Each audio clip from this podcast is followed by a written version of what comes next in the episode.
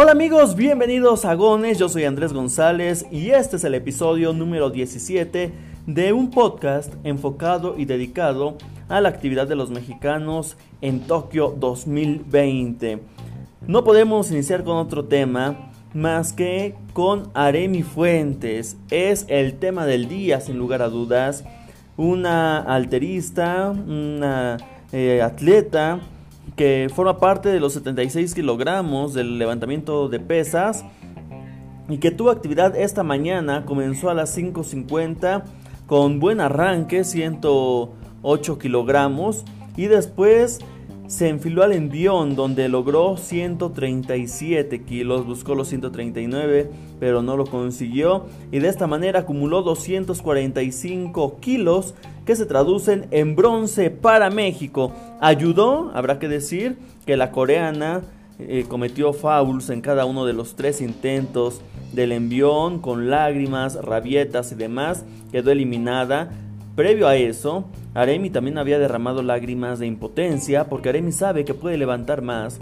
Ella fue segura paso a paso, pero le falló ese último intento y, se sentía frustrada, se veía molesta con el resultado. Aremi ha tenido un proceso de trabajo, un proceso largo.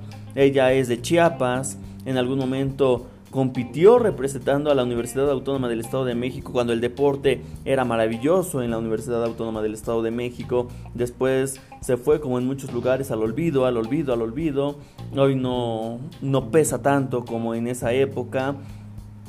Y Aremi ha ganado en centroamericanos, y ha estado presente en panamericanos, y ha ido a competencias internacionales y se prepara mucho Aremi, es muy metida, se merece esa medalla, la tercera para la delegación mexicana, el tercer bronce, hay que recordar el bronce en mixto de tiro con arco, hay que recordar el bronce en los clavados y en esta oportunidad bronce en la alterofilia para Aremi Fuentes. excepcional, maravilloso, es un gran resultado para ella.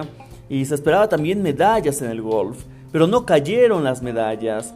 Quien estaba cerca era Carlos Ortiz, estaba entre el segundo, tercero, así se había manejado los últimos días. Incluso en algún momento llegó a ser el mejor de la competencia y finalizó en el lugar 42. Cayó 39 puestos, una cosa increíble, una cosa lamentable, difícil de explicar. Y bueno, Abraham Manser, de quien se esperaba más, también concluye en el puesto número 14 con 12 bajo par. El béisbol, señores, fue la primer novena, la mexicana en ser eliminada. Cayeron 5 carreras a 12, ¿no? Perdieron 12 carreras a 5 con este, una selección fuerte, una selección sorpresiva como Israel y que de esta manera pues ahí levanta la mano. Juan Pérez tuvo la regata número 9 y 10 en la vela dentro de la clase fin entre los lugares 14, 15, así se ha mantenido. Y en la final de los clavados en los 3 metros trampolín, Aranza Vázquez acumuló 303.45 puntos que le bastaron para un sexto lugar. Se fue alejando del podio. Parecía una gran oportunidad que la canadiense hubiera quedado eliminada. No lo aprovechó. Y quien también quedó eliminado fue Tonatiu López. La sensación en en el primer eh, hit clasificatorio, en, la eliminación, donde logra avanzar a la semifinal. Y en la semifinal eh, tiene un tiempo de 1 minuto 44 segundos y 77 centésimas. Finaliza en tercer lugar. Él lo dice muy bien en una entrevista. Me equivoqué, hice mal eh, mi estructura de la competencia me hace falta entender más cómo adentrarme o cómo salir o cómo rodear al pelotón. Ahí perdió segundos eh, valiosísimos, muy valiosos. Queda fuera de la final por tres centésimas. Impresionante, señores. Tres centésimas dejan a Tonatiu López fuera de la final. Seguirá trabajando, tiene tres años para llegar fuerte a París 2024. Y fíjense que emitieron un reporte a lo largo de los primeros 30 días de julio, donde el comité organizador habría aplicado 413.700 pruebas de detección de COVID y tuvieron un positivo de 85 personas. Una tasa del 0.02%, muy baja. Y bueno, hay contagios, eh, es evidente, pero fueron muy pocos.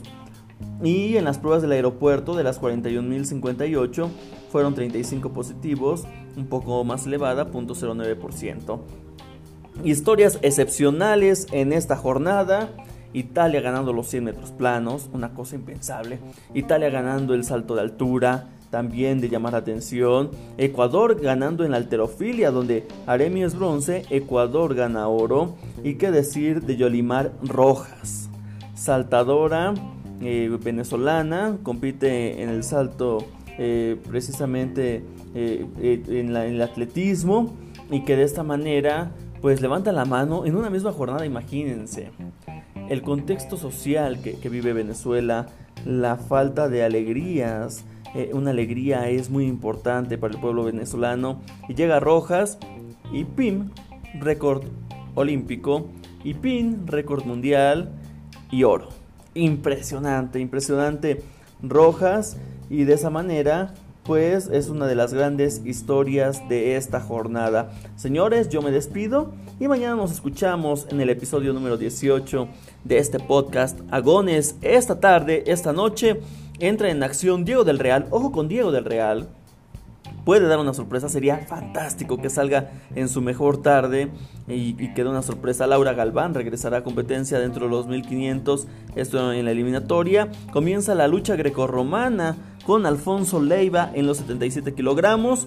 Habrá tiro deportivo ahora en el rifle tres posiciones. Será el clasificación para José Luis Sánchez. Siguen los clavados. Ahora eh, desde el mismo trampolín, pero varonil, con eh, Rommel Pacheco abanderado y Osmar Olvera. Más tarde, en el ciclismo de pista, velocidad por equipos, Daniela Gagiola con Julie Verdugo. Y también natación artística, mañana a 5 y media de la mañana, entra en acción la mexiquense Joana Jiménez con Nuria Diosdado. Y a las 7, los octavos de final donde los mexicanos enfrentarán a Brasil. Ya lo saben, mañana platicamos de todo eso y mucho más.